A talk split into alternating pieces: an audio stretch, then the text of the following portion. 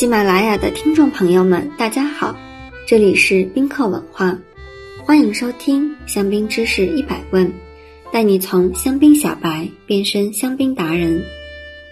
今天我们来讲一讲香槟区杰出的传奇女性。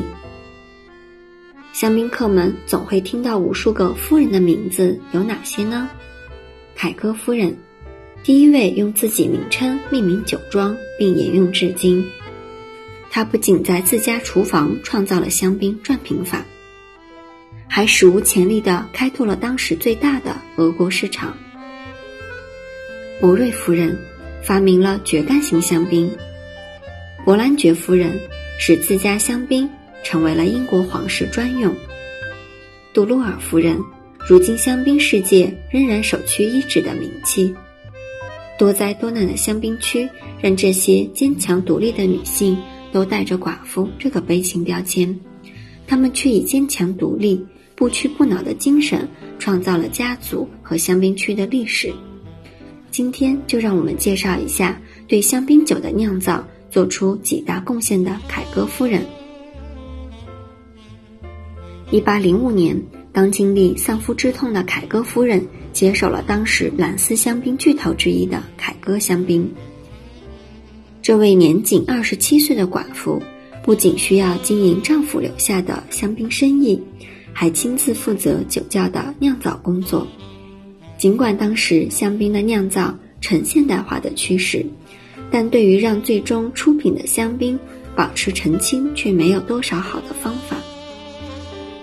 在香槟漫长的陈年过程中，酵母自溶产生的多肽类物质经常会粘附在瓶壁，使得后续的除渣工作变得困难。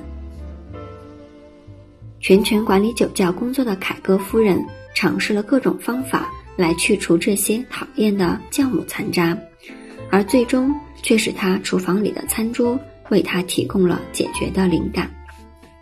凯歌夫人将自己的餐桌带到酒窖，并在桌面上钻开一个个能够容许香槟瓶颈通过的孔。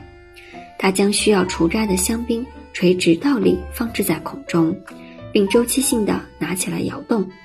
这样一来，粘附在瓶壁上的蛋白质逐渐的脱落，并沉淀在瓶颈中。很快，凯格夫人家的餐桌成为了兰斯城的热门话题。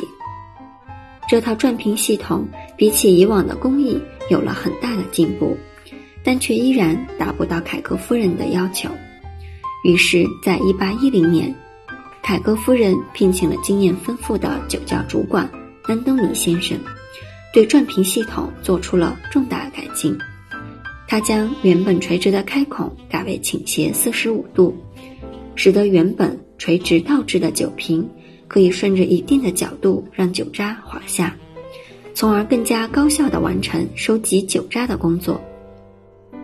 这种方法一直沿用至今，成为除渣工作的伟大创造。听完凯歌夫人的故事之后，想必大家也会好奇，凯歌香槟的法语怎么念呢？Veuve Clicquot，Veuve Clicquot，Veuve Clicquot。你学会了吗？